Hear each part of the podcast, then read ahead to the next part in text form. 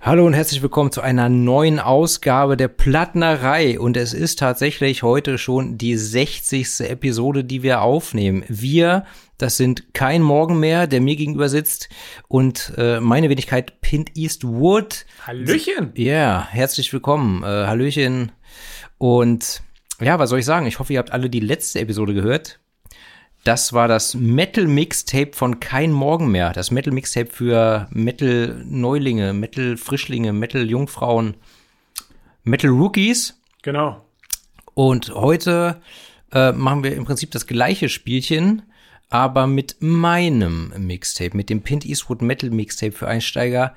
Ähm, und ich habe nicht nur hier eine fantastische Auswahl an Songs kuratiert. Sagt man kuratiert, ja, kann ja. sagen? Ich habe das nicht nur kuratiert, sondern ich habe auch ähm, in mühsamer, nein, eigentlich war es eine Leichtigkeit, äh, Heimarbeit habe ich äh, den Schriftzug für mein Metal-Tape ähm, selber gezeichnet. Der hat ihn dann Herr Morgenmeer nur in die Kassette eingefügt hat, sozusagen. Das heißt, auch die Zeichnung ist eine Kollaboration.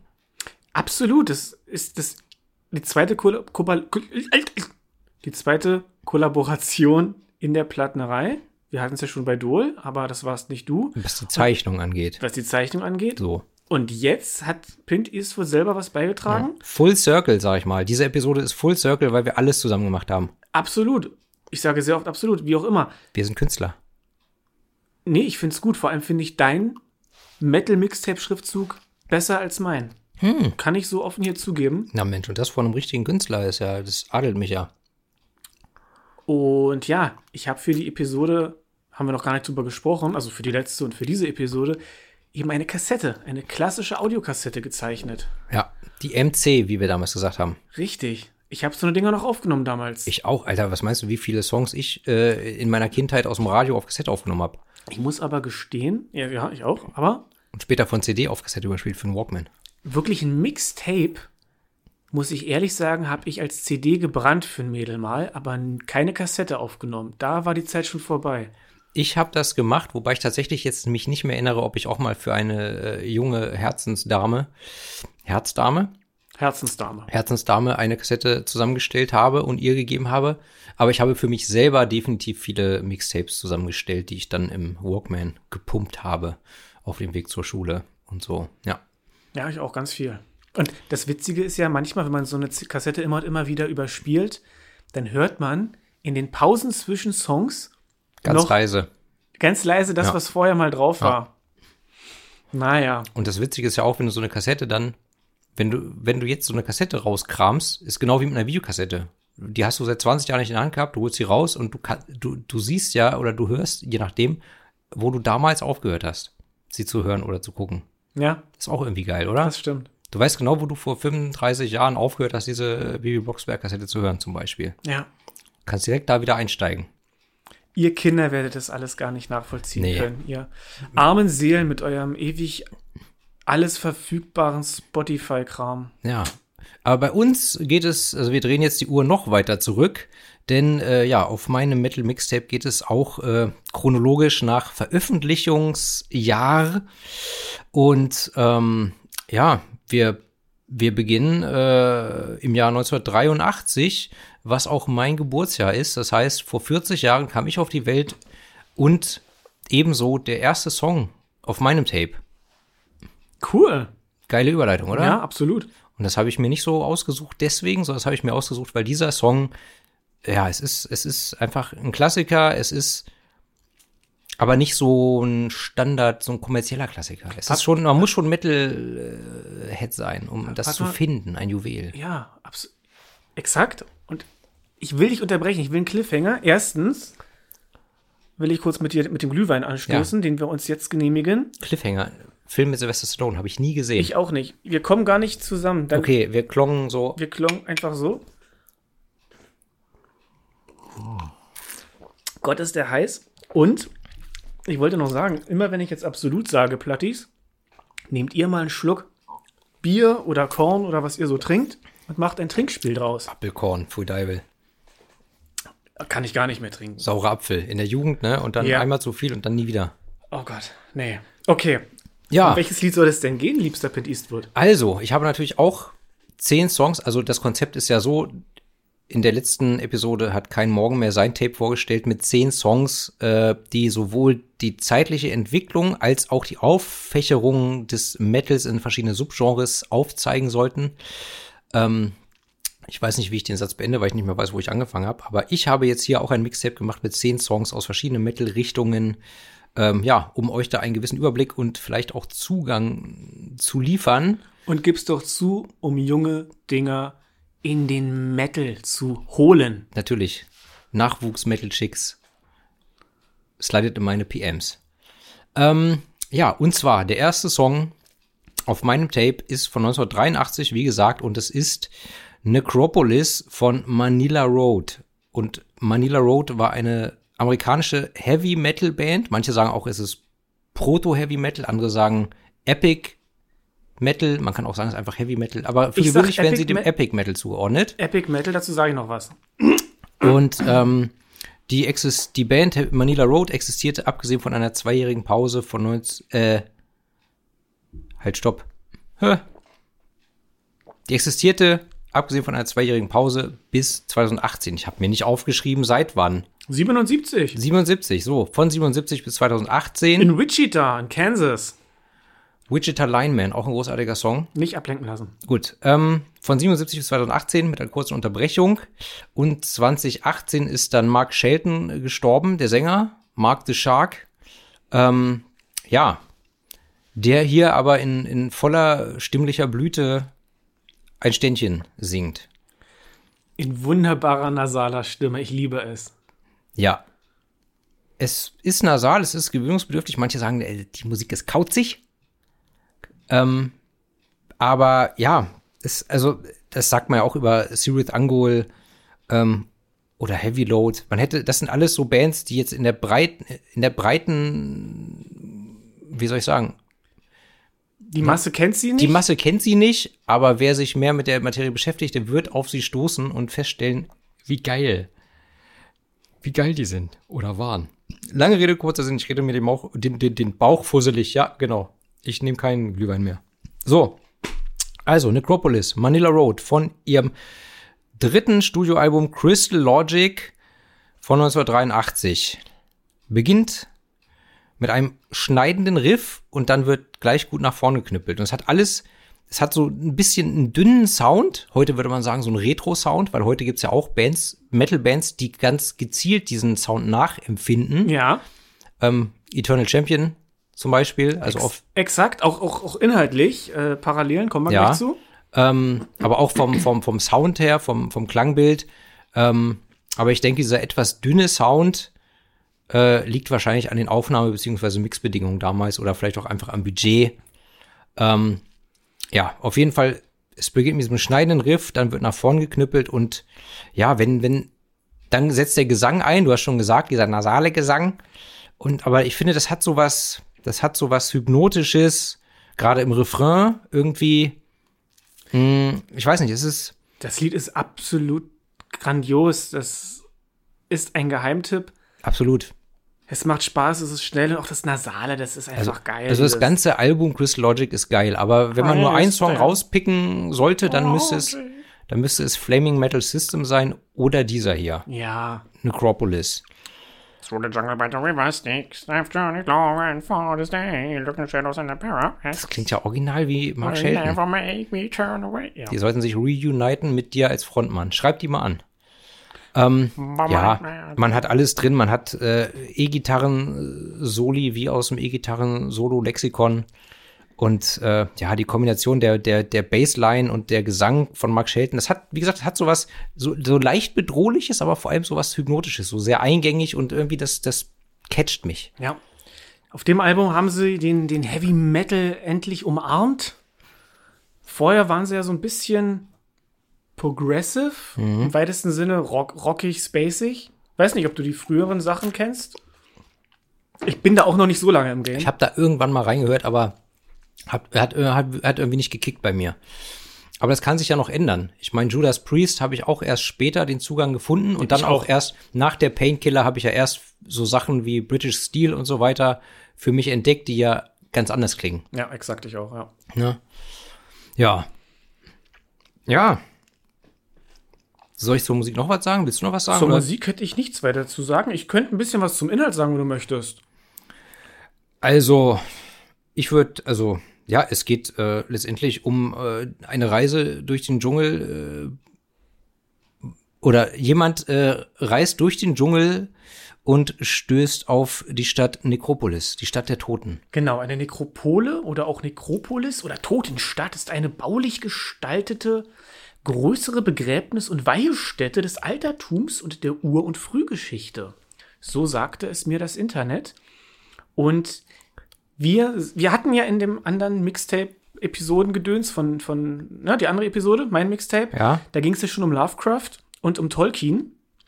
Und jetzt haben wir den dritten großen, der immer wieder auftaucht in Fantasy-Bezügen und einfach, der immer wieder Stoff bietet für Heavy Metal und Power Metal, nämlich Robert E. Howard. Seine bekannteste Figur ist Conan. Ich dachte, als nächstes kommt jetzt Michael Moorcock. Stimmt, und den gibt's auch. Michael Moorcock, der vierte große. Aber wir sind jetzt bei Robert E. Howard und zwar bei Kull of Atlantis. Und wie ich vorhin schon nasal gesungen habe, Through the Jungle by the River Styx, bei Howard ist das nicht der, der Styx in, in der griechischen Unterwelt, sondern ein Fluss im Lande Styg Stygia, und zwar in Ägypten. Das ist quasi der Nil. Ähm, wir befinden uns hier auf dem Kontinent Turia. Der liegt neben Atlantis.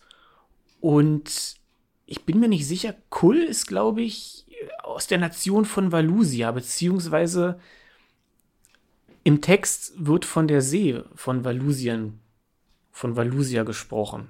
Jedenfalls sind wir irgendwo dort in dieser Geschichte angesiedelt. Es ist auch wieder Fantasy letztendlich. Ganz genau. Ja. Und äh, wo wir schon bei Howard sind, du hattest sie angesprochen, Eternal Champion.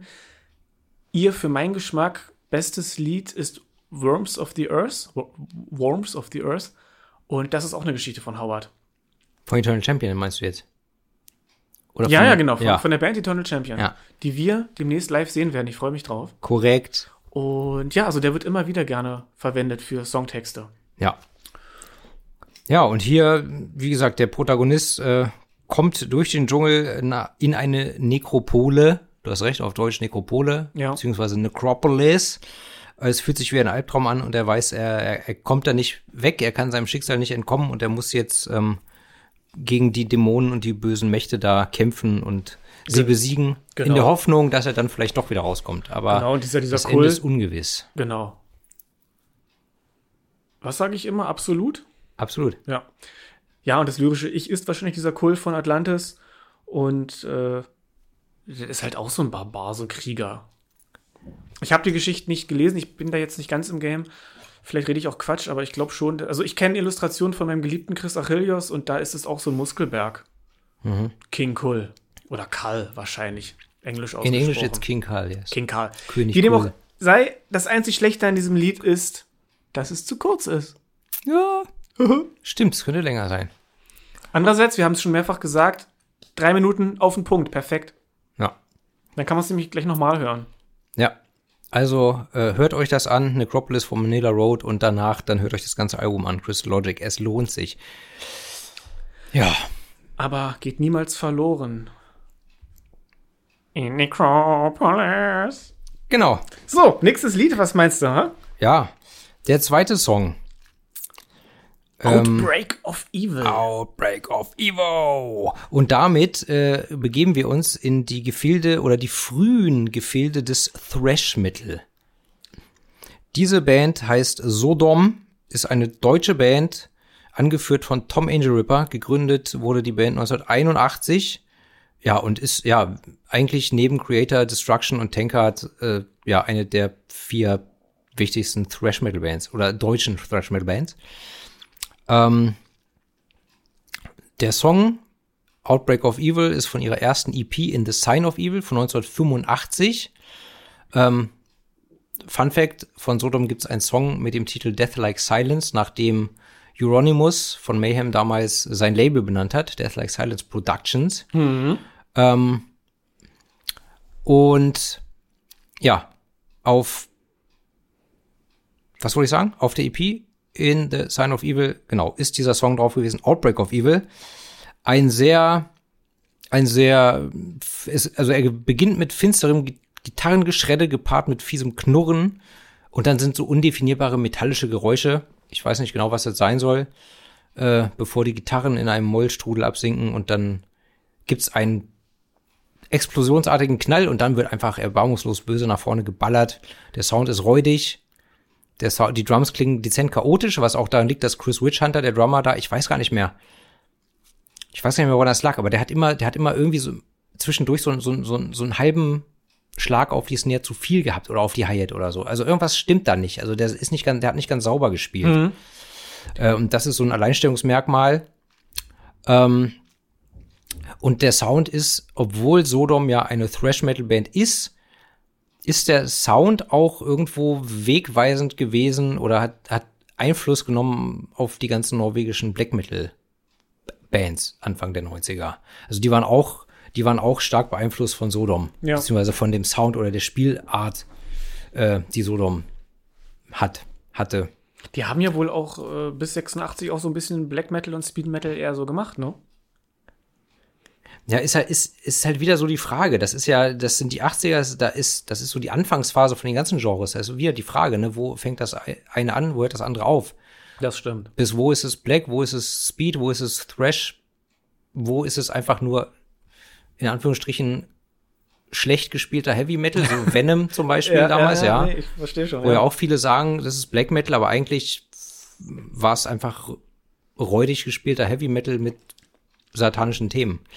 Wie dem auch sei, Sodom, Outbreak of Evil, ähm, ja, also zum Inhalt. Ja, ja, ja, ich, so viele Fragen. Ich habe erstmal eine Frage, hast du vor vier Minuten gerade gesagt, Mollstrudel? Ja, Cool. Auch noch nicht gehört, gefällt mir. na, habe ich mir abge habe ich mir ausgedacht. Weil ich hatte das Gefühl, es wird so, es wird halt immer düsterer und es ist Moll und es ist, es, als wenn es sich so herabzieht oder als wenn es sich in so, so einem Strudel halt einfach mitzieht. Okay, nee, das ist das eine. Ja, nee, Musik, Musik, haben wir jetzt was zur Musik gesagt? So ein bisschen hast du was gesagt. Ja, Produktion ist ziemlich dumpf, ne? Aber das passt ja auch zu diesem ganzen Black Metal-artigen, was es ausströmt, obwohl es ja Thrash ist mit TH, nicht Trash, nicht Müll. Ja, wobei das ist ja, wie gesagt, das ist ja hier von 85, da, da, da fing ja Black Metal, also, oder sagen wir die zweite Welle Black Metal. Die erste Welle war im vollen Gang, wenn Genau. man das überhaupt sagen kann mit, äh, keine Ahnung, drei Bands. Äh, und bevor dann die zweite Welle kam, ähm, also, sagen wir, die zweite Welle Black Metal in Norwegen, die haben ja ganz bewusst diesen räudigen Sound gewählt. Jetzt ist die Frage, bei Sodom haben die es auch gemacht oder hatten sie einfach Ja, wieder genau, keine genau. bessere Aufnahmemöglichkeit? Ne? Da hätte ich jetzt noch recherchieren können, habe ich aber nicht. Egal. Ist jedenfalls mies produziert. Ja, Unglaublich simpel, aber an sich nice, ja, dieser reitende Rhythmus. Irgendwie ist schon geil. Ich meine, es, die haben später besser produzierte Sachen gemacht. Da hätte ich dann eher was genommen als Beispiel fürs Thrash, zum Beispiel von der, oh, mein Gott, die, Agent Orange. Danke. Richtig gerade hier Leerlauf im Kopf gehabt. Ja, aber das hier ist eben früher und, und noch Ja. roher. Ja, und ich wollte ja auch so eine gewisse chronologische Abfolge haben. Deshalb Manila Road, der Song von 83, dieser ist von 85. Ähm, ja, und inhaltlich. Es hat, es hat nicht so viel Text. Ich habe mir jetzt hier einfach drei Zeilen übersetzt aufgeschrieben und damit ist eigentlich, eigentlich alles gesagt, glaube ich. Hau raus.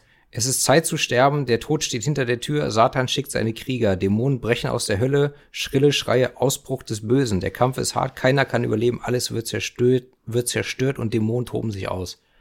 Ja, Also eigentlich ist es einfach ein apokalyptisches Bild. ganz klassisch Metal. Dämonen, Hölle, Bums, ja. Ja. Das, das sind so die großen Themen. Wir haben jetzt fast alle schon durch. Wir hatten Fantasy-Literatur, also Lovecraft, Tolkien, Howard, Moorcock. Dann Mythologie, meistens irgendwie babylonisch, griechisch, römisch und nordisch. Nordische Mythologie kommt heute noch. Dann Satan im weitesten klar. Sinne, ne? Irgendwie Kirche, Christen, Dämonen, Hölle, Satan. Ja. Und Okkultismus, gerne so in Richtung Kabbala, jüdische Mystik. So, das sind so die, die fünf Hauptthemen. Ja, aber hattest du auch so, also, aber ich würde auch sagen Krieg, Krieg und Weltuntergang. Ja, Das hattest du jetzt nicht. da habe ich nicht dabei. Ich würde Weltuntergang mit zu, zu Satan, aber es sind Ja, okay. trotzdem, ich meine, wenn jetzt die Welt durch ein Erdbeben untergeht oder weiß ich nicht, koronale Masseauswürfe oder Ko Kometen und so ein Kram. Aber Krieg ist eigentlich auch ein sehr präsentes Ja. Thema, egal in welchem Ja, Metal-Genre. ja, das stimmt. Das ist nochmal ein extra, extra äh, Punkt.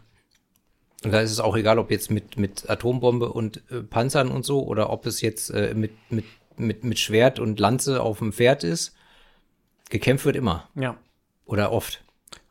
Auch gerne gegen False Metal. Richtig, gegen Posers. Und ich habe wieder meine, meine Metal, Power Metal Aufschlüsselung, mein Schema nicht erklärt. Aber jetzt lassen wir es. Jetzt lassen wir es, es ist egal. Wimps and Posers leave the hall. Ja, komm. Kommen wir zum nächsten Song. da muss ich jetzt erstmal umblättern, warte mal. Blätter mal um.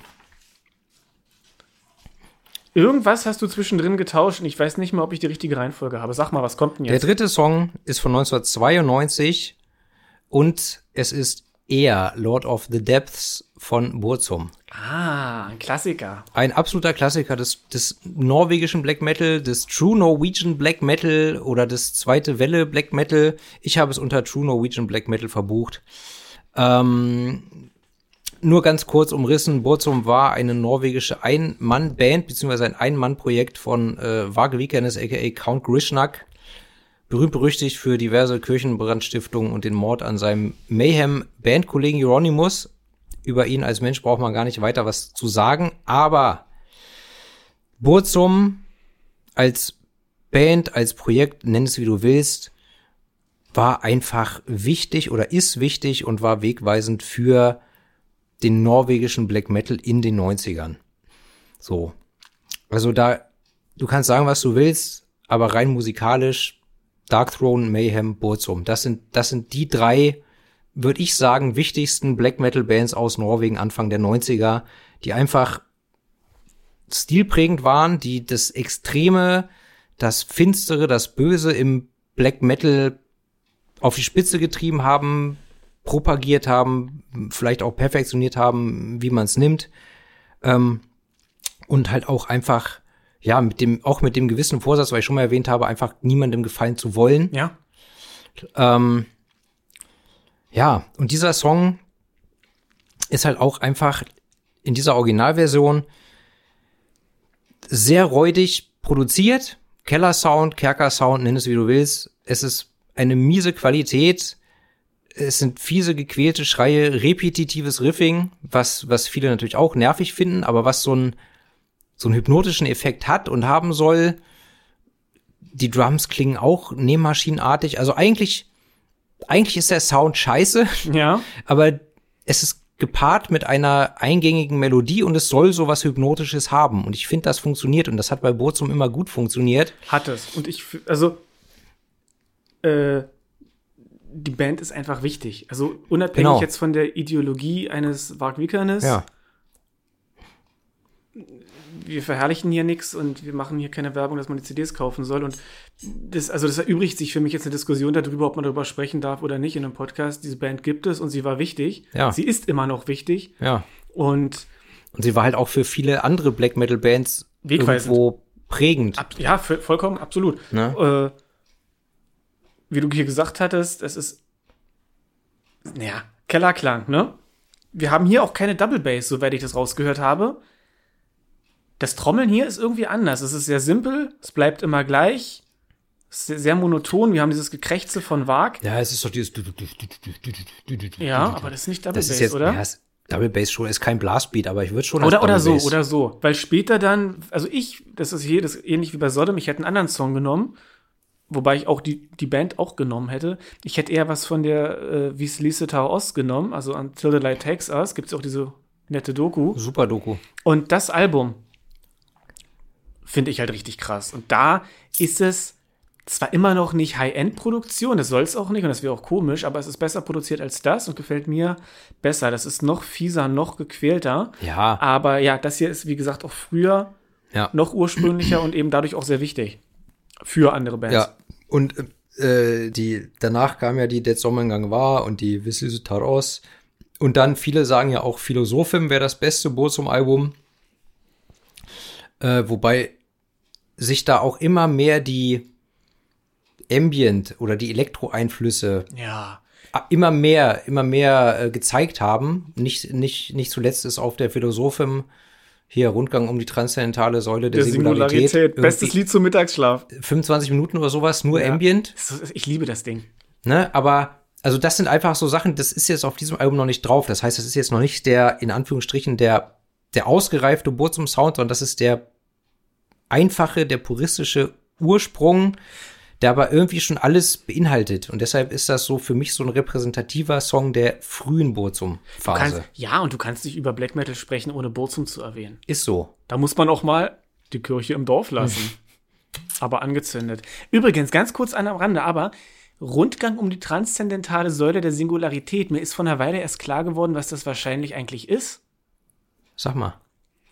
Eine Singularität ist auch ein schwarzes Loch. Und wenn ein schwarzes Loch Materie einsaugt, dann stößt es so ein, so, so ein Partikelstrahl aus. Oh Gott, jetzt werden die Physiker schreien, aber da, da kommt halt was raus. Rausgeschossen aus diesem schwarzen Loch. Und das sieht aus wie eine Säule. Ah. Die Säule der Singularität, das ist diese, ist das die Hawking-Strahlung? Oh, jetzt nochmal Wikipedia aufmachen. Egal. Aber ich glaube, also das ist ein Rundgang um ein schwarzes Loch und das passt jetzt zu dieser Düsternis von Burzum. Das stimmt. Auf alle Fälle kann man bei diesem Lied wunderbar pennen. Und wenn wir schon beim Thema, äh, hast du gerade Finsternis gesagt? Nein, aber ja, Düsternis? Düsternis. Auf jeden Fall kann man ja noch mit äh, noch mal in die Tonne werfen. Burzum, der Name, der Bandname bedeutet Dunkelheit in der Sprache der Orks. Richtig, Auch, also auch wieder Tolkien genau. letztendlich. Rolken, Rolken, Rolken, Tolken. Genau. Und ja, Worum geht's? Es geht um Ea, auch bekannt als Enki, eine sumerische Gottheit, die als Weisheitsgott und eine Art Meeres- oder Wassergott gilt. Außerdem ist er Gott des Handwerks, der Künstler und der Magier. Wobei sie hier im Song als mehr Ungeheuer mit Hörnern äh, und Krallen beschrieben wird. Er, er, e, e, under my umbrella. Und später hat äh, Vag Vikernes äh, behauptet, es würde sich dabei um den mesopotamischen Aquarius handeln, den er mit Odin gleichsetzt.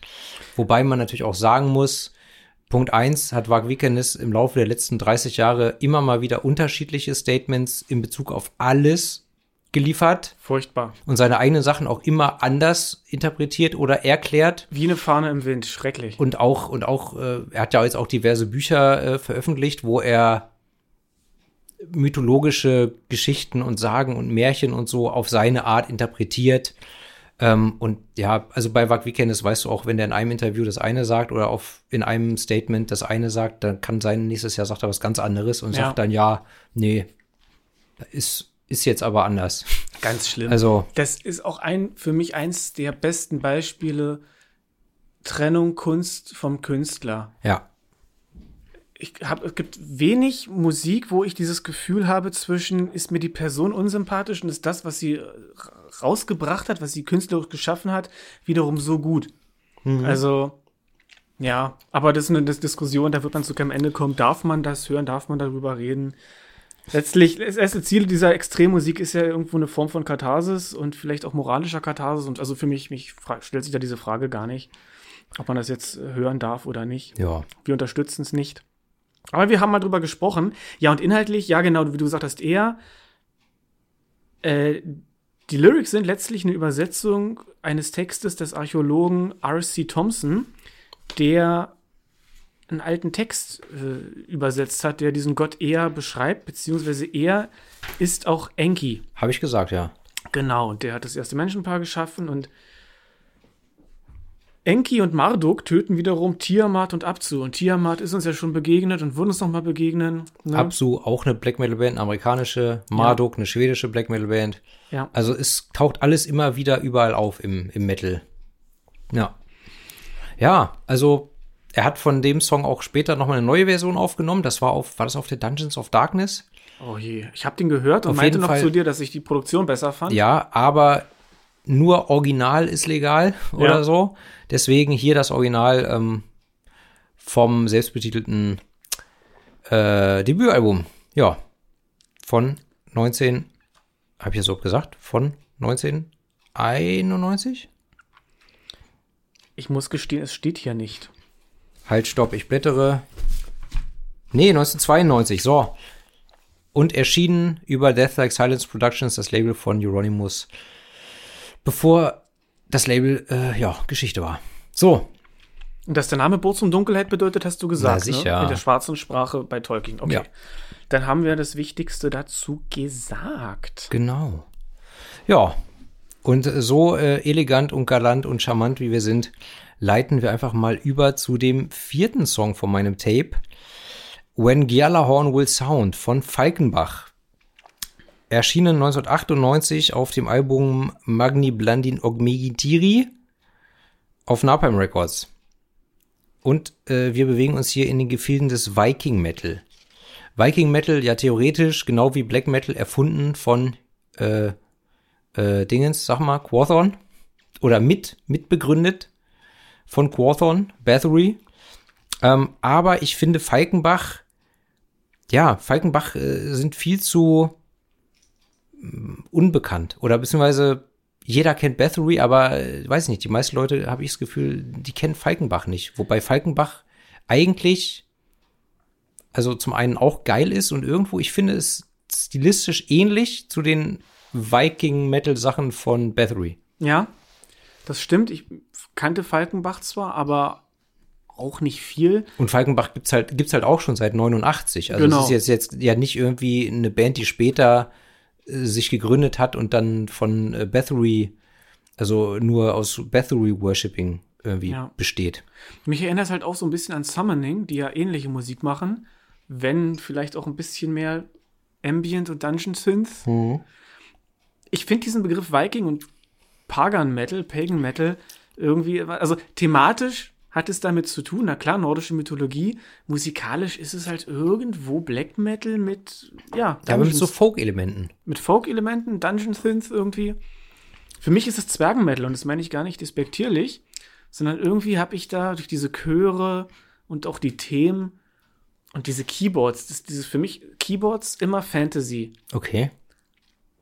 Und Hm. also mein Problem ist im Geiste Wikinger hatten keine elektronischen Musikinstrumente. Ja, Deswegen ist Viking- Keywords. Ja, deswegen ist Viking Metal immer so schwierig, aber Zwerge schon. Z Keyboards und Fantasy und Zwerge, das gehört alles zusammen. Ist ja auch egal, das ist mehr so meine komische Okay. Vorstellung. Auf jeden Fall, ähm, wir haben hier, also der Song beginnt mit Streichern, Synthes, Flöten und dann wird über die isländischen Weiten galoppiert. Denn Falkenbach, Vrat, Vratjas Vakjas äh, ist der Kopf, der Sänger und Songwriter von Falkenbach. Der ist, der ist Deutscher, Markus Tümmers. hat aber lange in Island äh, gelebt und die Songtexte sind in der Regel auch auf Deutsch, Englisch, äh, nicht Deutsch, auf Englisch oder Isländisch, wobei auch ein paar auf Niederländisch, auf, zumindest auf dem letzten Album Asa drauf waren. Wie dem auch sei, dieser Song ist auf Englisch und deshalb habe ich ihn ausgesucht. Nein. Ähm, ja, also wie gesagt, er, er beginnt mit Synthes, Streichern, Flöten und dann nach zwei Minuten zehn gibt's einen Break. Dann hört man kurz diese besagten Keyboard-Sounds und dann wird durchgaloppiert mit einem schönen Mix aus fiesen, gekrächzten Black Metal Vocals und Klagesang. Ja, Oh, das habe ich mich verschluckt. ja, Ja, es wechselt sich immer ab, ne? Klagesang. genau. Und dieser, Genau, und das Ganze unterlegt mit diesem Metal-Teppich.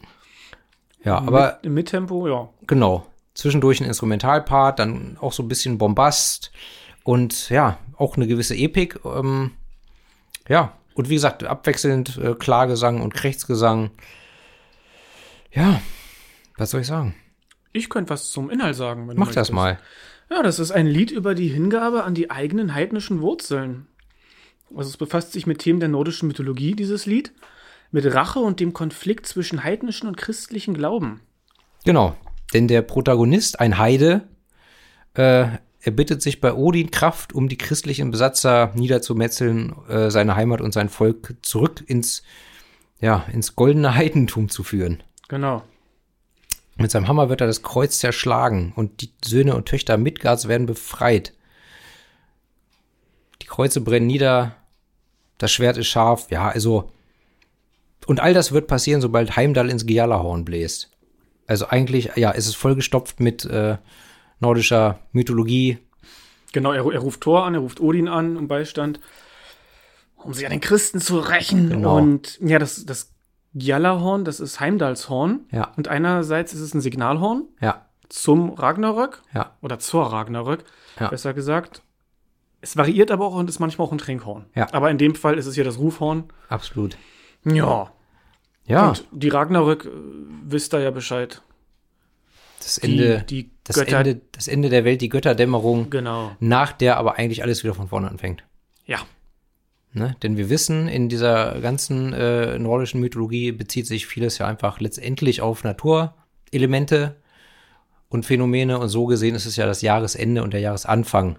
Ja, und das ist das, was mich leider immer wieder abschreckt oder was meine Liebe zum Heidentum so ein bisschen verwässert, nämlich die Verwässerung durchs Christentum. Also da kommen ganz viel christliche Elemente zum Vorschein in, der, in der Ragnarök. Aber in diesem Song geht es quasi um den heidnischen Kampf gegen das Christentum und gegen die Christianisierung. So.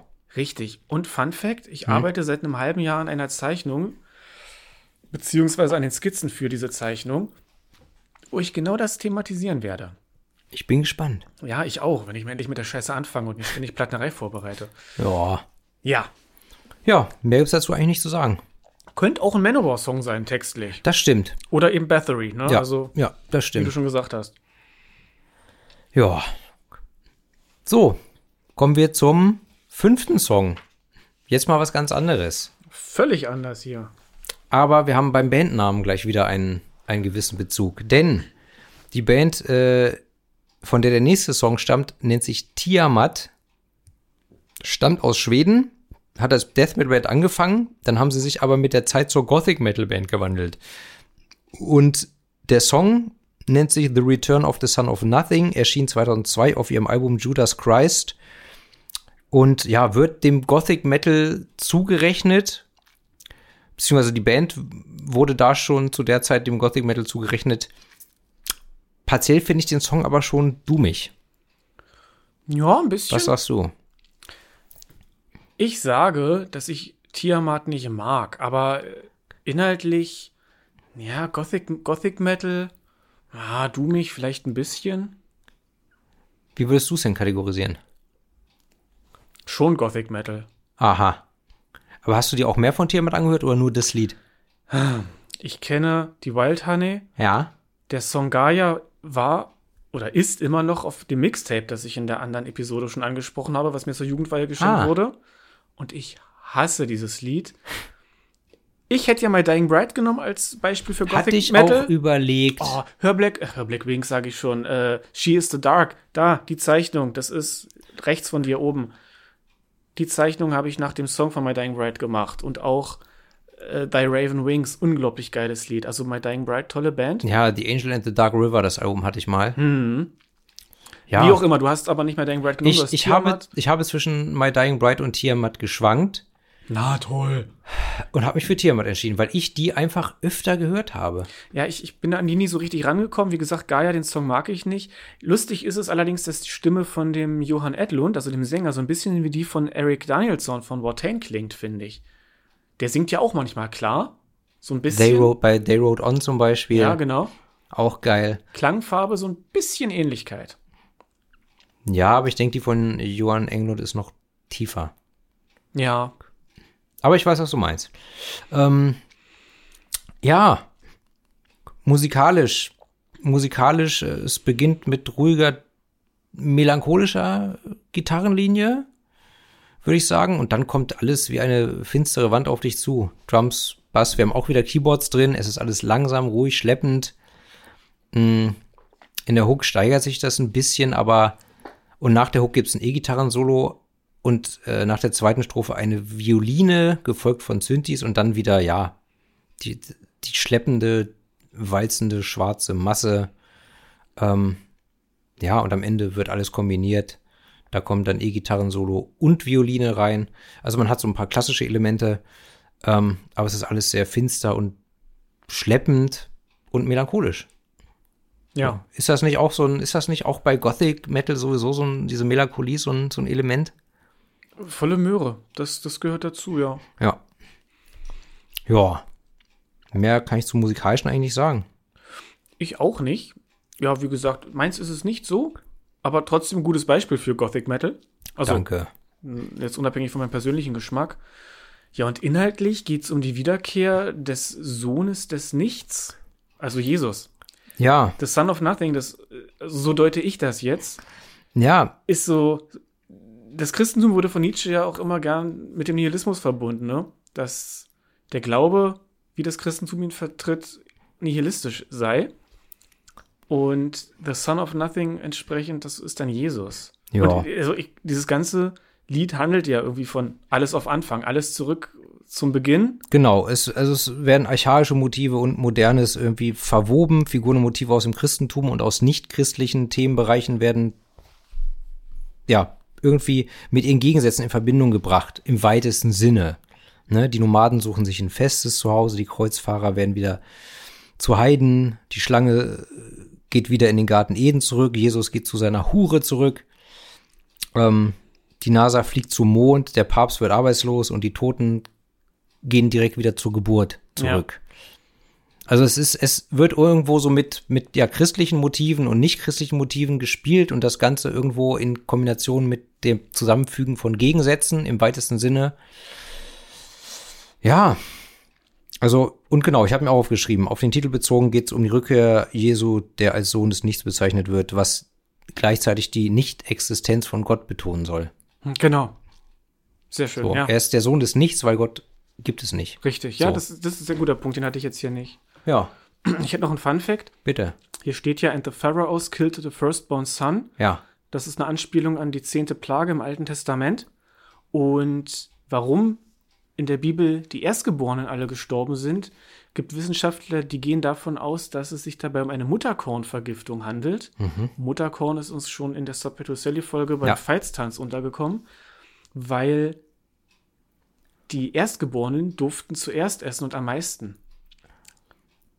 Okay. Also haben sie sich auch am dollsten mit dem Mutterkorn vergiftet, diesem, diesem Getreidepilz, und sind dann gestorben. Das ist zumindest eine Deutungstheorie, was es damit mit dieser zehnten Plage auf sich hat. Interessant. Ja. Ich hatte auch ganz, also mir fällt gerade ein, ich hatte, äh, ich hatte überlegt, My Dying Bride zu nehmen. Ähm, ich hätte auch Paradise Lost nehmen können, ganz klassisch, oder Typo Negative, aber da habe ich einfach keinen Bezug zu. Oder Rotting Christ. Rotting Christ, die ja auch als Black Metal Band angefangen haben, Ja. aber inzwischen eigentlich Gothic Metal spielen.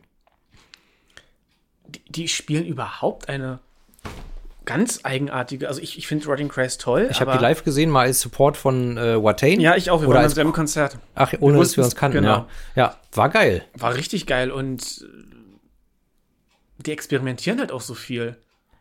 Aber ohne dass es so ein, so ein, da, ohne dass es so diesen, was heißt ekligen, aber diesen progressiven Touch hat, den ich halt nicht mag. Ja, es, äh, die, die Melodien sind auch relativ klar strukturiert, aber die Elemente, die sie drin verwenden oder auch wie sie die Songs schreiben, ich kann es schwer formulieren. Egal, hört sie sind, euch nicht an. progressiv, sie sind nicht progressiv im Sinne davon, dass, dass sie tausend Tempo- und Melodiewechsel haben, sondern sind schon straight durch, aber eben Instrumentierung, Ja. Chöre, Gesang, Themen ist ziemlich abgefahren, ja. Also hört euch Tiamat an, My Dying Bride und Rotting Christ. So. Gut. Jetzt Ja. muss ich wieder zurückblättern, weil ich hier. So. So, Dann hau mal rein. Was kommt jetzt? jetzt der sechste Song. Da habe ich ein bisschen getrickst. Denn der sechste Song ist von meiner persönlichen Lieblings-Black Metal Band, Watain. Aber dieser Song, The Return of Darkness and Evil, ist ein Cover. Das Original stammt von Bathory und so habe ich zwei Fliegen mit einer Klappe geschlagen. So habe ich quasi ein Bathory-Song drin, aber habe auch meine Lieblingsband Watain drin. Ähm, und ja, der Song erschien nur auf der Reaping Death Single äh, 2010 und ist Teil der Playlist auf der Tonight We Raise Our Cups and Toast and Angels Blood EP, ähm, wo Watain nur Bathory-Songs gecovert hat. Und bei den Bathory-Konzerten, auf denen ich war, haben sie als Zugabe immer entweder The Somber Lane von Dissection gecovert oder diesen Song. The Return of Darkness and Evil. Von Watain. Du Fuchs, zwei Songs mit einer Klappe. Zwei Bands quasi. Zwei Bands. Ja. Du, du hast eben den äh, Setlist gesagt oder wie auch immer. Playlist. Playlist, genau. Wir, Plattis, haben eine Playlist gemacht auf Spotify mit allen heute und in der vorherigen Episode besprochenen Songs. Die sollten wir dann verlinken. Das sollten wir verlinken. Und wenn wir das nicht machen, erinnert uns mal bitte dran. Ja, ansonsten im Idealfall, wenn ihr das hier hört, dann ist sie schon verlinkt und dann könnt ihr die ganzen Songs nachhören. Wie geil ist das denn? Aber sowas von. Also, kurz, kurz zu Watain. 1908, ja? Ich wollte nur sagen, hier so viel Returns. Erst The Return of the Son of Nothing, Mhm. The Return of Darkness and Evil, meine Güte. Es sind nur zwei Returns, entspann dich. Satans Wiederkunft. Erinnerst du dich an Satan? Er ist zurück in Pockform. Also Watain äh, 1998 in Uppsala, Schweden oder Uppsala, Schweden gegründet, hatten enge Verbindung zu Dis Dissection und ja, verehren halt einfach Bathory. Ähm, ja, und wie gesagt, so habe ich zwei Fliegen mit einer Klappe geschlagen. Musikalisch. Blastbeats, die Gitarren schneiden sich durch die Finsternis und die Drums werden einfach verprügelt. Und das ist, das ist im Prinzip wie im Original von Bathory, aber hier ist der Sound besser, fetter, voller. Es hat beides seinen Charme. Es hat beides seinen Charme und es sind zwei völlig unterschiedliche Songs. Also wirklich, Bathory viel schneller und nervöser und ja, weniger gut produziert. Ja. Aber Watain haben eher einen Rocksong draus gemacht. Einen, einen sehr harten Black Metal Rocksong, aber ich, ich, also auch die Melodie ist anders. Die Te der Text sowieso zu großen Teilen, da kommen wir noch zu. Fast ein anderes Lied für mein Gehör. Also finde ich interessant, wie, wie anders ein Cover klingen kann. Inwiefern ist der Text anders? Ich habe versucht, Ich habe jetzt nicht beide nebeneinander gelegt, aber, aber ich schon. Ich habe den Bathory Songtext gehört, äh, gelesen, während ich den Watain Song gehört habe. du hast und gedacht, Moment mal, stimmt doch gar da nicht. haut, da textlich ist da 100 pro was anders. Äh, ich bin gespannt, welchen äh, Text wir dann hatten. Äh, mehr culpa. Ja, jedenfalls, der, der Song verliert halt auch in dieser Version nichts von seiner Finsternis und auch von der, von der Reude des Originals, auch wenn es halt viel besser oder fetter produziert ist. Ähm, am Ende haben wir wieder ein fieses, schneidendes Gitarrensolo und es ist einfach astreiner Schweden Black Metal. Ähm, Eriks Stimme klingt halt auch für meinen Geschmack besser als die von Quorthon. Ja, Aber das ist natürlich Geschmackssache. Manche wollen, also man, wenn man Bathory hört, will man ja auch nicht den Top-Klang. Ähm, ja, und ähm, ich finde, also Erik Danielson von Watain hat halt mal das Konzept von Watain in einem Interview so erklärt, dass er sagt, Watain ist eine satanische Band, die basiert auf düsterer Energie. Wir errichten auf der Bühne einen Tempel der Panik, des Chaos, der Magie und des Todes und zeigen dem Publikum das wahre hässliche Gesicht der schrecklichen Abscheulichkeit, die Black Metal ist. Und auch wenn dieser Song im Original von Bathory ist, finde ich, fasst er das alles ganz gut zusammen. ja, Wenn man sich ihn anhört, ähm, ja, da ist, da ist alles drin, was man braucht, um schwedischen Black Metal kennenzulernen. Ja, kann ich so unterschreiben. Und inhaltlich, Ja, wie gesagt, Satans Wiederkunft in Pockform. Äh, äh, es ist ein ähnlicher Text mit diesem ganzen satanischen Bildkram wie bei Sodom. Also, ich kann dir jetzt hier keine klare Songanalyse liefern. Zumal ich, wie gesagt, bei dem Watain-Song nur Bruchteile des Textes verstanden habe, nämlich die, die sich mit dem von Bathory decken. Also die ersten vier Zeilen ja, und danach singen sie was völlig anderes. auf jeden Fall geht es um eine Hexe, die äh, einen Zauberspruch mit Blut geschrieben hat und dadurch das reine Böse heraufbeschwört. Und dann ergreift die Dunkelheit von deiner Seele Besitz, alles wird vorbereitet für Satans Rückkehr. Ja. Und am Ende des Tages ähm, wird Satan die Welt beherrschen und die Christen werden alle in der Hölle schmoren. Im Grunde könnte dieser Songtext auch von Knife sein. Stimmt. Ja. Ja. Ich finde, wie gesagt, musikalisch beide Songs unterschiedlich, aber beide geil. Ja. Aber das können ja die Plattis mal entscheiden und sich Original und Cover anhören. Absolut geniale Idee. Ja. Ja. Als Alternative hätte man natürlich auch, wie ich schon erwähnte, The Somber Lame von der Section nehmen können oder meinetwegen auch was Altes von Marduk von der äh, äh, Unholy, nee, wie hieß es denn? Legion, nee, Unlight. Sag mal, wie heißt denn das verfickte Legion Album? of the Unlight? Nee. Wieso komme ich jetzt nicht drauf? Ich weiß nicht, passiert manchmal, ich kenne das. So, so Na, jedenfalls, Längen, ja. man hätte auch die frühen Marduk nehmen können oder die frühen Dissection, um einen Einblick äh, in schwedischen Black Metal zu bekommen, aber ich habe Watain genommen. Watain geht immer, Watain ist immer geil und deshalb, ja.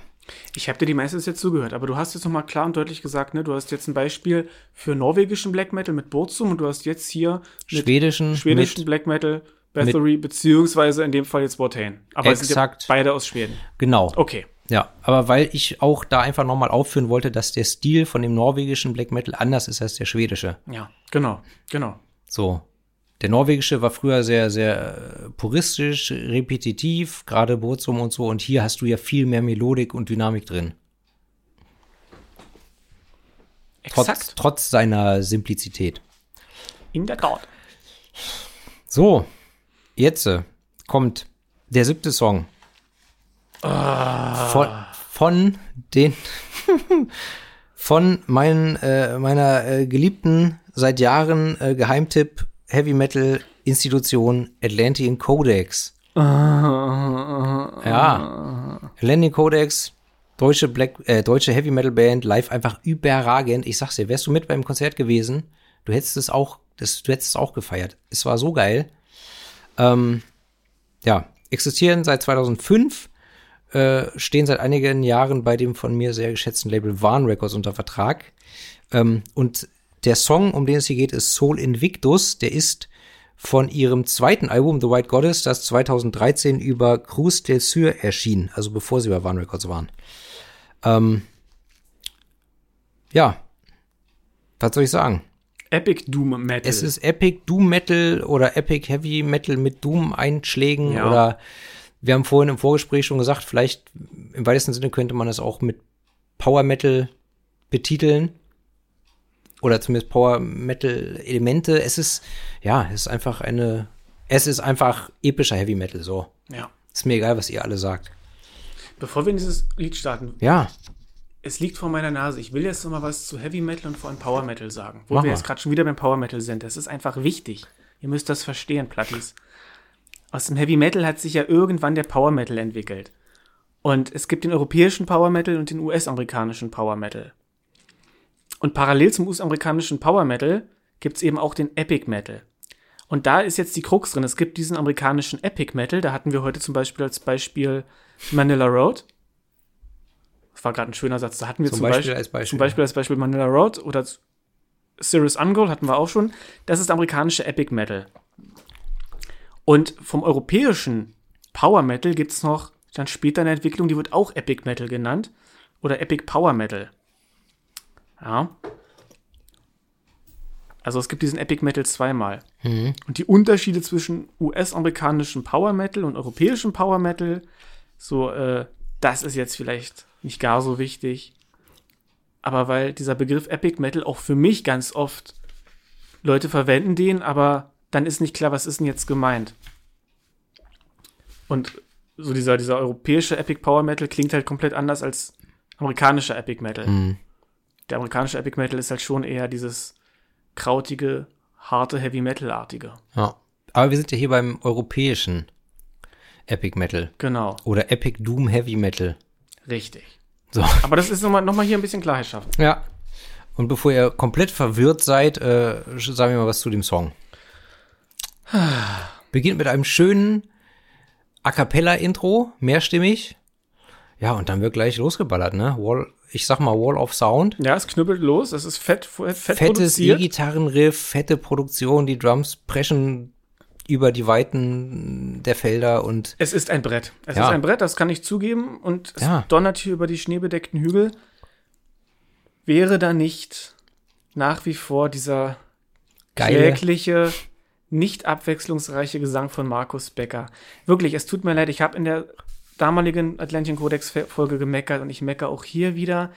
Der Mann hat mir nichts getan, es ist auch nichts Persönliches, aber diese Wucht dieser Musik und dann die Stimme dazu, die, das ist wie mit Hammerform, mich nervt es irgendwann auch. Joachim Kahns, da ist nicht genug Bandbreite in der Stimme, nicht genug Ambivalenz, die Klangfarbe, die, das ist alles zu dünn, da, da fehlt eine kraftvolle Stimme. Da muss ein Eric Adams drauf. Oder was Tieferes, noch stimmlich noch tiefer, irgendwie Visigoth. Sowas, so, solche Stimme bräuchte Atlantean Codex. Also ich, ich, ich, jetzt werden vielleicht viele äh, Hassnachrichten kommen, aber ich weiß nicht, ich finde jetzt, ich finde jetzt die Stimme von dem Sänger von Visigoth jetzt nicht so sehr viel anders. Oh, Der, hat, der ist vielleicht variabel, aber die Stimmfarbe an sich, finde ich, ist nicht weit weg von Markus. Aber er kann mehr machen mit der Stimme. Ja, das mag sein. Naja, aber ja, das ist eine, eine Geschmacksfrage. Mein Problem ist bei dem Lied eher, mal abgesehen von dem Gesang, es ist zu lang.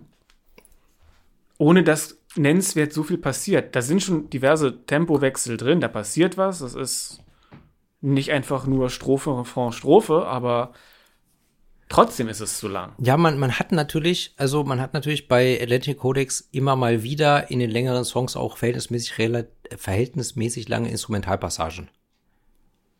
Ja. Ja. Mich hat auch eine Stelle, hat mich an The Curse of Empire erinnert. Also an ein Lied aus The dem Al Chorus of Empire. Ja, stimmt, nicht der Fluch. Fehler habe ich schon mal gemacht. The Chorus of Empire. Und ein Lied, also dieses Lied hier oder eine Stelle in diesem Lied hat mich an ein Lied von diesem Album Okay. erinnert. So ein bisschen. Schon so eine Vorwegnahme anscheinend. Oder dann später eine Bezugnahme. Wahrscheinlich eher so. Ja. Ja.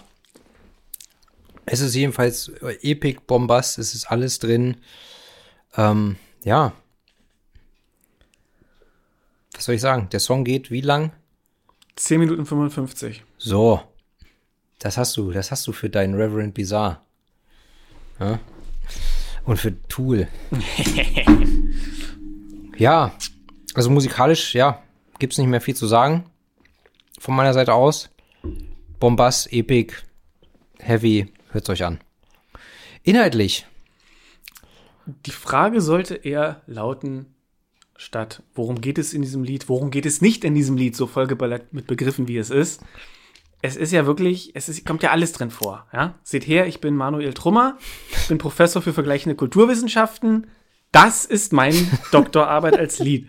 So, nee, Sp- Spaß beiseite, ja. Also, Grob gesagt geht's in dem Song um die Themen Tod und Wiedergeburt, Mythologie und Religion, das europäische Erbe und die Schattenseiten der europäischen Folklore. ja. Es handelt von alten paganen, heidnischen Ritualen und der Feier der Wintersonnenwende, aber auch Weihnachten. Das ist das, was ich mir aufgeschrieben habe. Ähm, das Thema der Wiedergeburt steht hier im Vordergrund. Ähnlich wie schon in The Golden Bow vom ersten Album sind hier Ideen von Sir James George Fraser. Und zwar die Idee, dass jede Form von Religion in Europa auf äh, alte magische Kulte zurückgeht, beziehungsweise ähm, dass die ihre Wurzeln in neolithischen Fruchtbarkeitskulten haben. Also die, die Religion. Das ist zum großen Teil widerlegt. Das ist hier aber für den Manuel Trummer, also den, den Textschreiber, auch nicht im Vordergrund, sondern es geht eben eher, naja, um, um dieses tie tiefer liegende Wahrheiten. Ich will jetzt nicht sagen gefühlte Wahrheiten, das ist ja wieder so komisch konnotiert, sondern hilf Die- mir mal. Die gemeinsamen antiken Wurzeln der europäischen Zivilisation als Mittel zur Beschwörung einer Art gesamteuropäischer Identität für die heutige Kultur. Das hat Markus Trümmers selbst in einem Interview gesagt. Danke, und das meinte ich. Ach, es ist schön, wenn es hier Hand in Hand, ja, fließende Bewegung Ja. zwischen dir und mir. Das ist Also, una, una, also es geht darum, unabhängig von Politik, Staaten und Bürokratien gibt es ein gemeinsames kulturelles Erbe in Europa.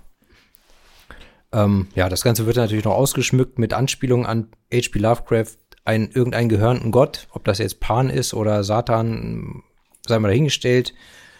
Ja, Mithras wird erwähnt, eine römische Gottheit, die die Sonne verkörpert und Sol, ne, ist ja auch die Sonne. Sol Invictus könnte man jetzt als unbesiegbare Sonne übersetzen. Wobei, Beziehungsweise, es, wobei Sol Invictus in der Mythografie einen spätrömischen Gott äh, benennt, der oft als Vorläufer des Christentums verstanden wird. Und im Song werden die beide gleichgestellt. ja, da, da muss ich jetzt klugscheißern. Also, Mach mal. Sol oder eben auch Sol Invictus ist ein römischer Gott, hat zwar Ähnlichkeit mit Helios, der Griechen, ist aber eine originär römische Erfindung. Und Sol Invictus heißt nicht unbesiegbarer Sonnengott, sondern unbesiegter. Ja, ja, klar. So. Unbesiegte Sonne, unbesiegter. Ja, genau, Sonnengott. unbesiegte Sonne, unbesiegter Sonnengott. Und es gab auch den persischen Mithras und der fand später parallel dann auch in die römische Religion Einzug. Der hat dann diesen Beinamen Sol Invictus bekommen, weil der, der äh, persische Mitra oder Mithras auch Ähnlichkeiten, also eine gleiche Funktion hatte, aber die existierten parallel zueinander, also Sol Invictus und Mithras. Und ja, hier, hier geht es eben um verschiedene. Also so, genau, was du noch sagtest, der Mithras-Kult hat starke Parallelen zum Christentum und da ist die Forschung auch so ein bisschen uneins. Ähm, inwieweit die sich bedingt haben, inwieweit der Mithraismus das Christentum beeinflusst hat, das war ein Geheimkult. Deswegen ist da schriftlich wenig überliefert. Ja, gibt es einen langen Wikipedia-Artikel dazu, kann man sich dann durchlesen. Es führt jetzt hier zu weit, interessiert, glaube ich, niemanden. Ist aber sehr interessant mit äh, Mithras und Jesus. Und wie du gesagt hast, hier werden ganz viele verschiedene Fruchtbarkeitsgötter angesprochen. Wir haben hier Domina Perata, also Frau Perchter oder Frau Holle.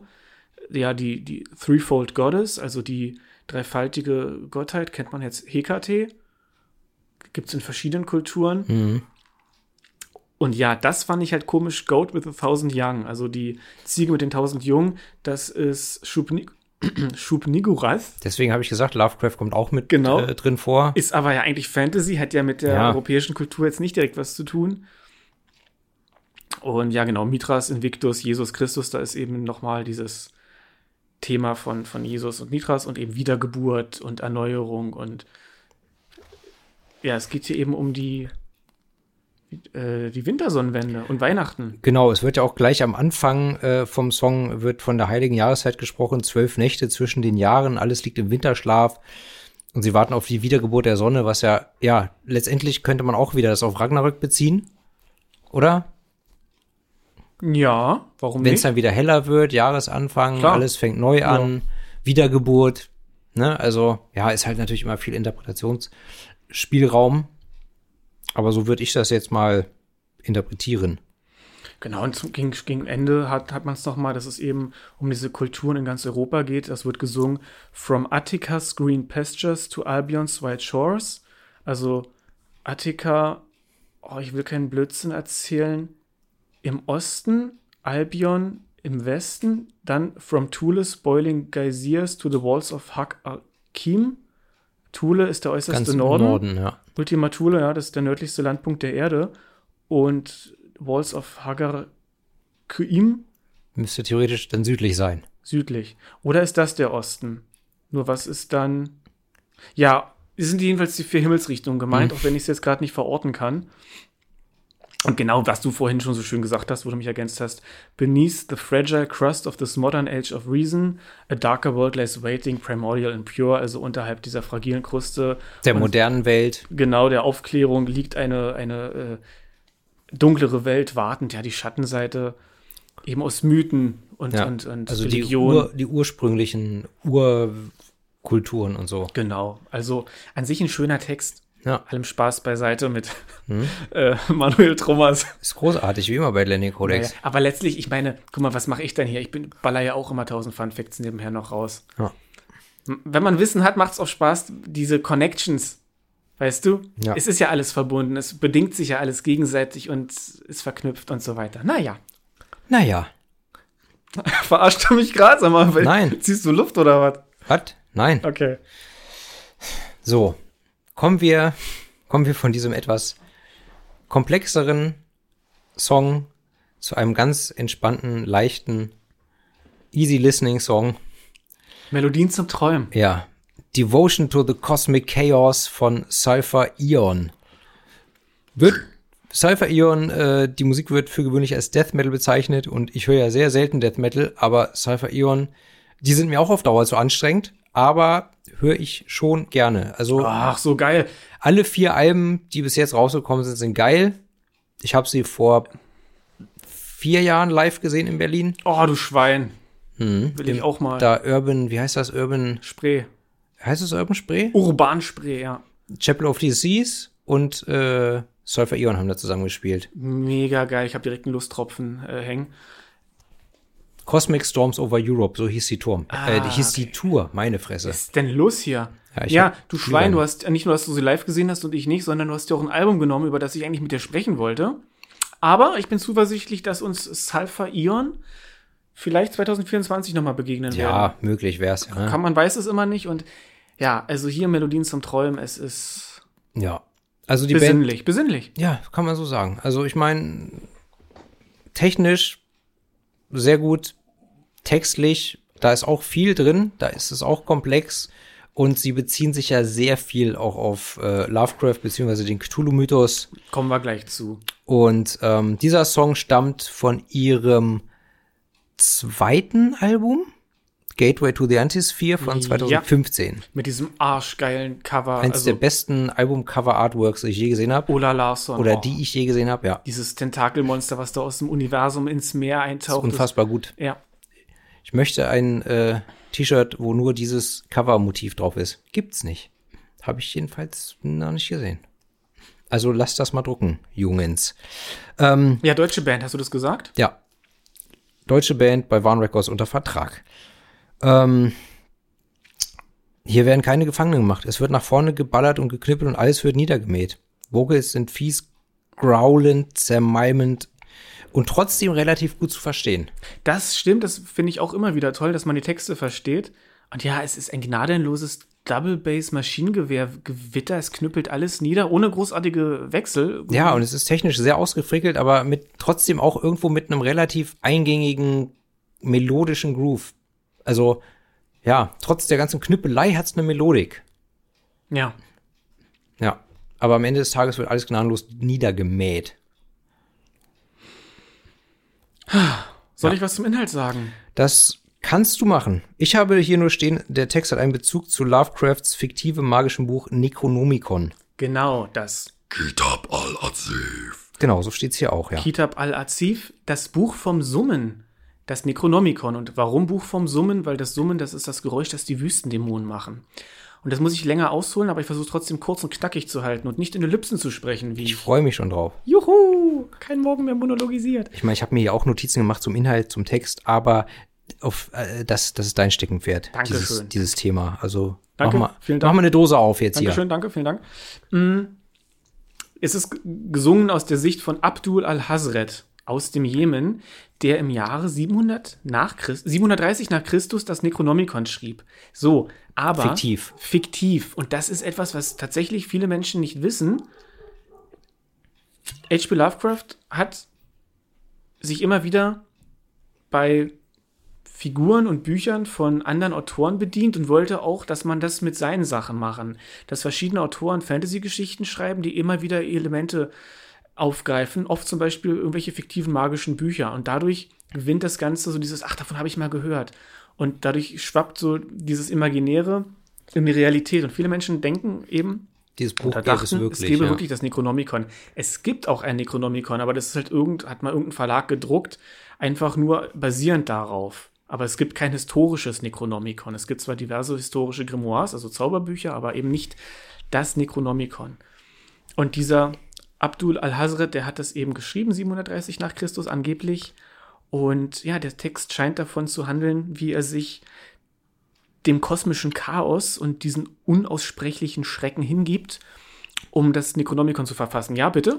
Äh, wobei ich, also du bist da mehr in der Materie drin als ich, aber ich dachte immer, das Chaos sei antikosmisch, weil das Chaos existiert hat, bevor der Kosmos existiert hat. Ja.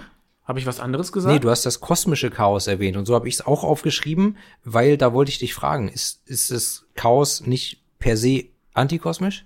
Also das, Kosm äh, das Chaos wird ja repräsentiert von Azathoth in Lovecrafts Werk und den gab es wohl schon, sagen manche, vor dem Kosmos.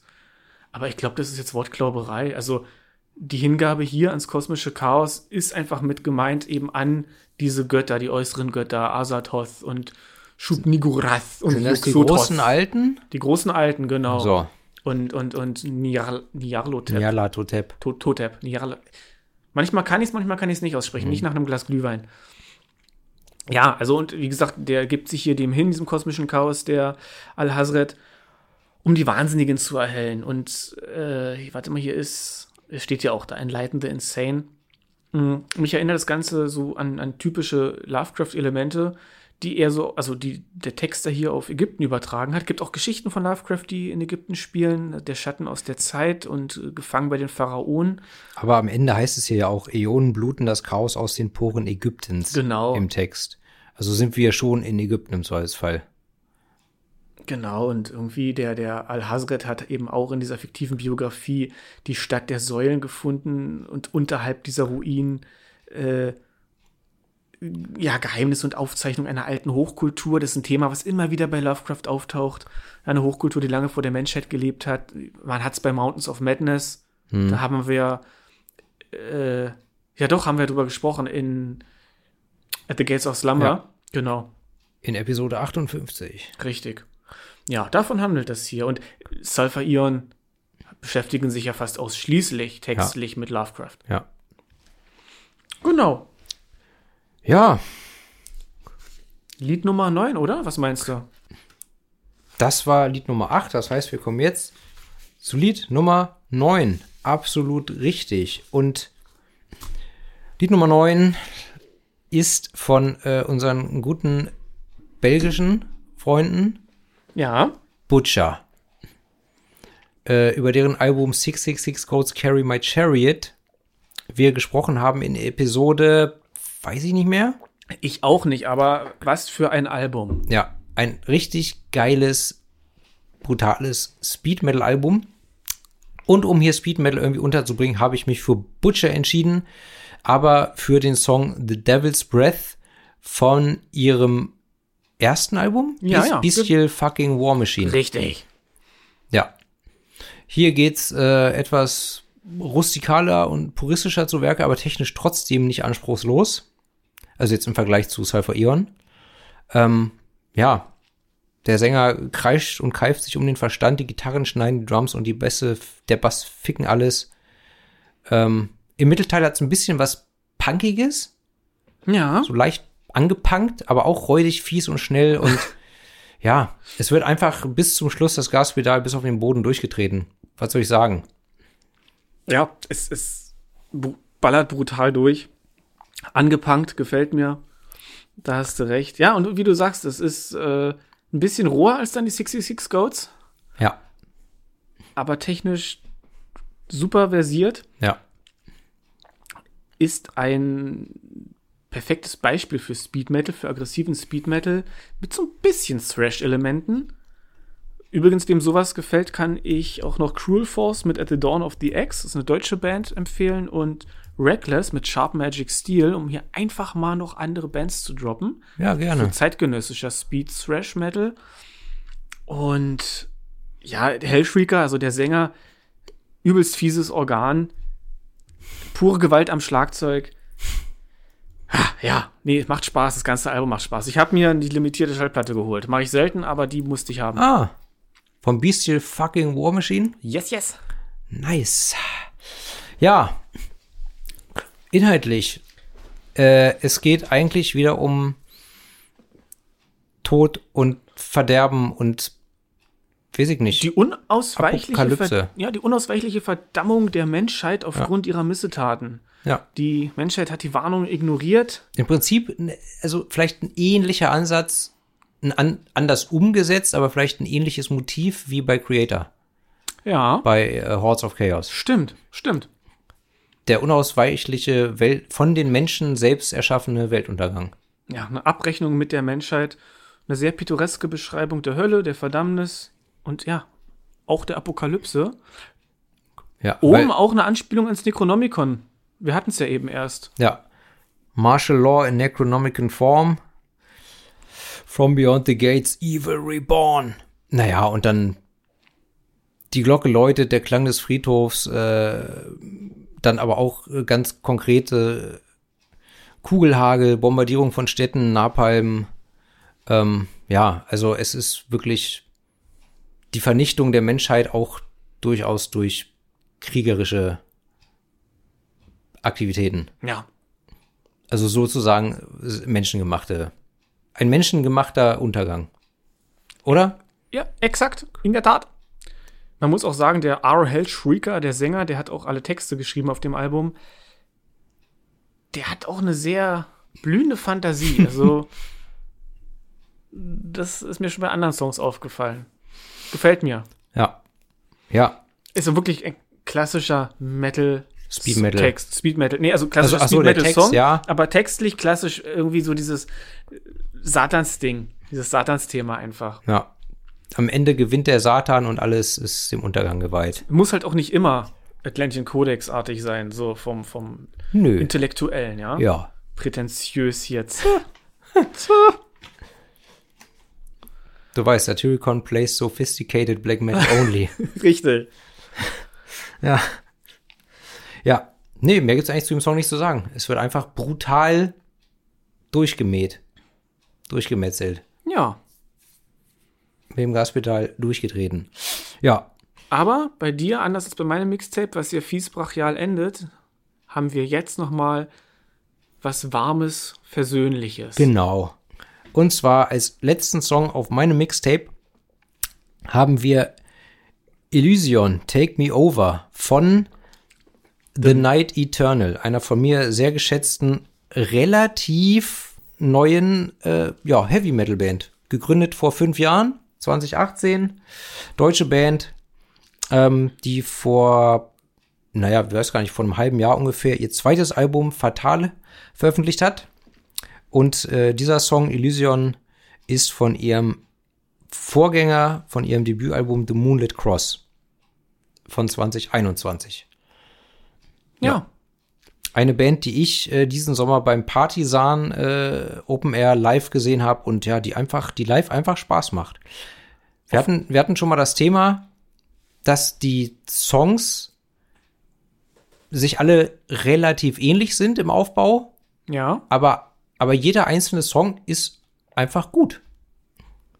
So. Punkt. Untersch unterschreibe ich so, absolut. Ich finde die auch ganz klasse. Ich habe ihr Soloalbum noch nicht einmal am Stück gehört, muss ich du meinst das gestehen. Debütalbum oder was? Ja, Das habe ich gerade Soloalbum. Quatsch, das Debüt habe ich noch nicht komplett durch. Irgendwie, weiß ich auch nicht, komisch. Aber dafür habe ich das, das zweite, das neue, jetzt Hm. schon hundertmal gepumpt.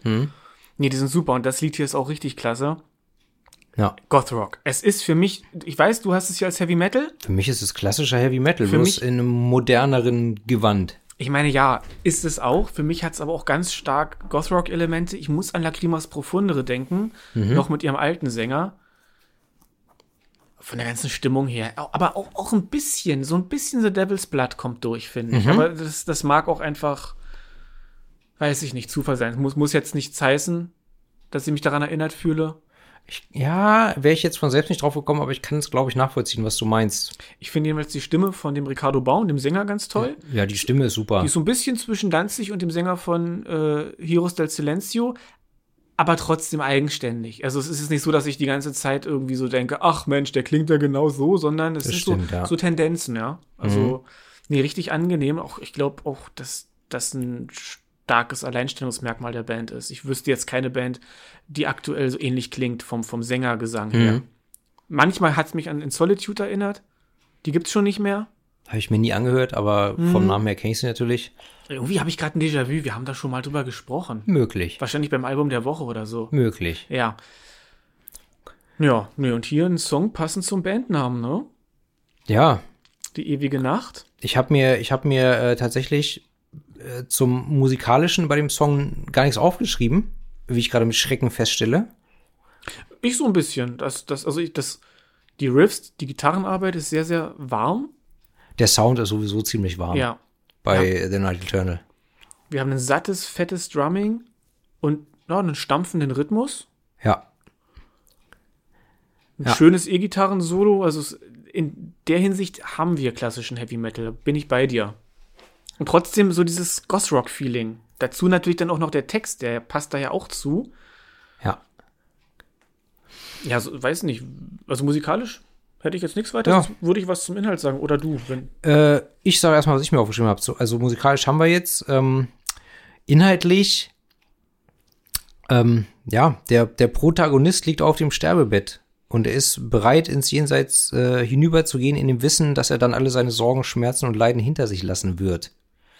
Er hat zwar natürlich auch ein bisschen äh, Schiss vor der Ungewissheit, was ihn da auf der anderen Seite im Jenseits erwartet, aber gleichzeitig hat er A akzeptiert, dass er gehen muss und B ähm, weiß er auch, dass es in Ordnung sein wird. Also es ist im Prinzip nur diese Hemmung vor diesem Schritt rüber ins Jenseits.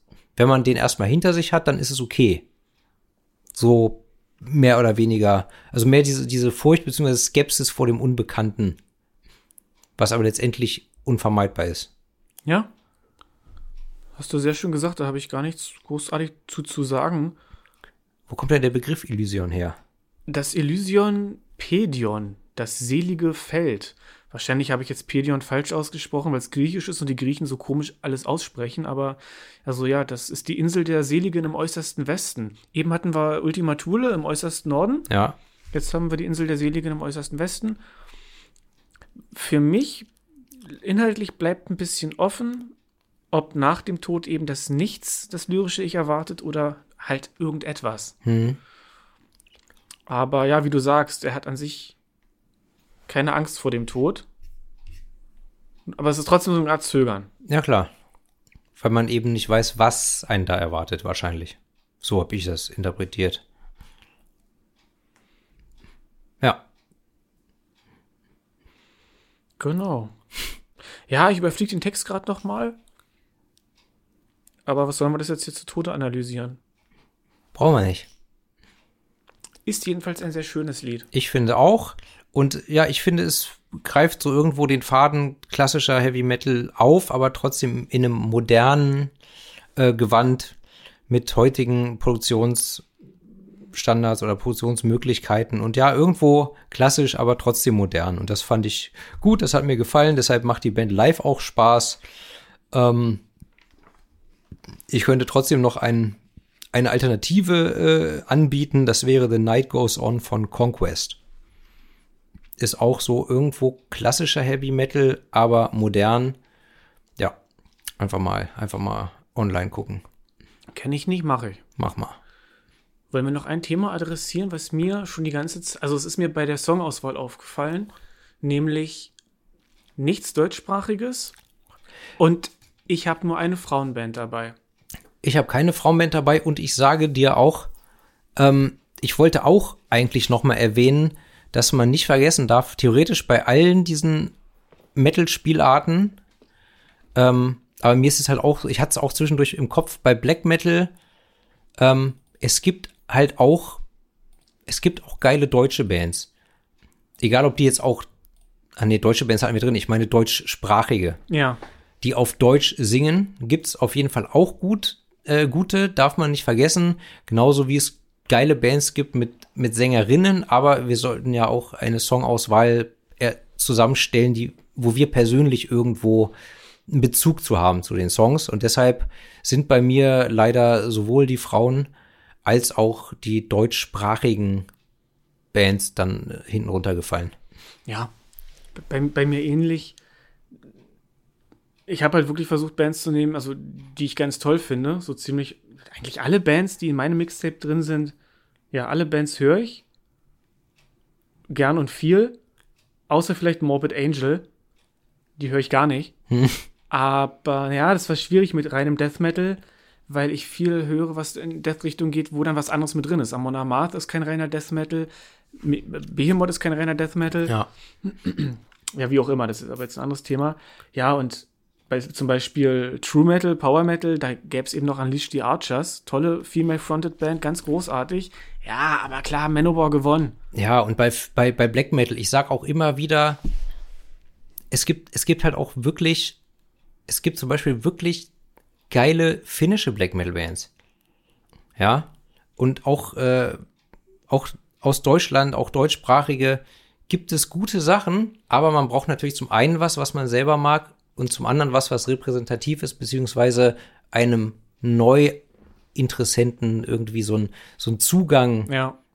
bietet. Naja, wenn man jetzt auch noch an andere Länder geht, ey, was hat Südamerika oder Japan, klar. was haben die alles an geilen Bands? Klar. Oder Ja. auch äh, Tsuriake aus China. Richtig geiler Black Metal, Atmospheric Black Metal.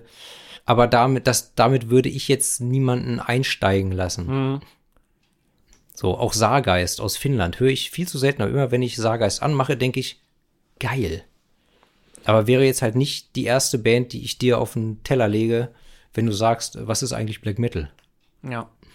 So, also da, das sind, ihr habt jetzt von uns die Einstiegsangebote äh, erhalten und den Rest müsst ihr euch selber erarbeiten. Das ist ja auch immer was mit Erarbeiten. Ich bin auch, ich finde ja auch immer wieder neue Bands für mich, aber ich finde auch immer wieder alte Bands, die ich bloß noch nicht kenne. Einfach dadurch, dass ich mich mit den Bands, die ich kenne, beschäftige und gucke, okay, wo haben die ihre Einflüsse her und Ja. so weiter. Ja, ach, geht So stößt du immer wieder auf Sachen, wo du denkst, okay, krass. Ja, hier gerade jetzt Thema Thrash. Female Fronted, Holy Moses. Hatte ich überhaupt nicht auf dem Schirm. Kenne ich vom Namen her, habe ich mir nie angehört. Finished with the Dogs richtig geil. Das Album. Auch der Song. Ja. Ja, Nee, da gäbe es so viel noch, aber ja. machen wir vielleicht ein andermal. Genau, wir machen mal irgendwann eine, eine Special-Folge besten Metal-Bands mit Sängerin.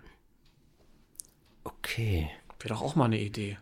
Ja, aber was, aber was, was, was auch interessant wäre, aber glaube ich too much wäre äh, Finn, äh, äh, isländische Black Metal Bands.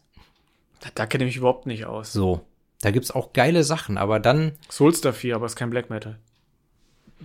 nee, also die haben vielleicht als Black Metal Band angefangen, aber die spielen jetzt kein Black Metal. Aber da gibt's, oder sagen wir überhaupt Metal Bands aus Island. Sinmara, äh, Arstidialisins, Gesundheit. äh, Mistsurfing und wie sie nicht alle heißen. Kennt ich alles nicht. Aber sind alle geil. Aber es ist halt dann wieder ein spezieller Style. Ja. Du, wir können, wir können dann auch mal die zehn härtesten Martin Kesici-Songs besprechen. In irgendeiner Spezialfolge dann. Nee, aber du hast, du hast schon recht. Ey, ach, da gibt's so viele Möglichkeiten mal für Specials.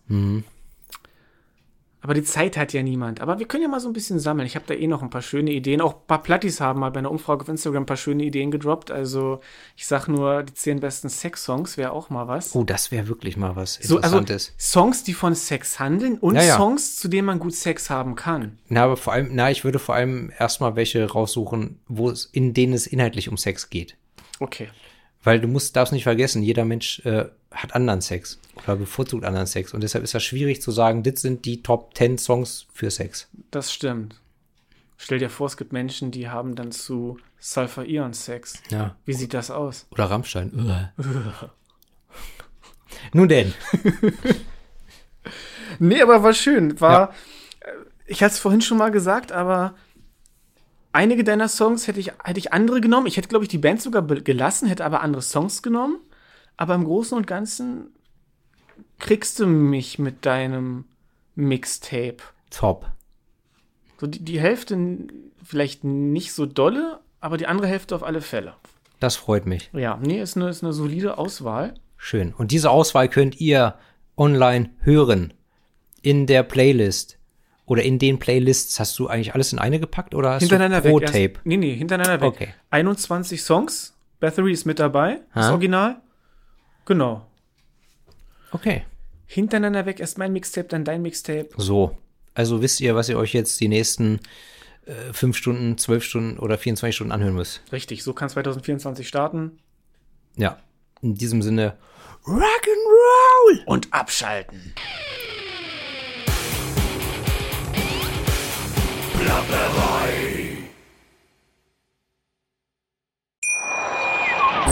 Schatz, ich bin neu verliebt. Was? Da drüben. Das ist er. Aber das ist ein Auto. Ja, eben. Mit ihm habe ich alles richtig gemacht. Wunschauto einfach kaufen, verkaufen oder leasen. Bei Autoscout24. Alles richtig gemacht.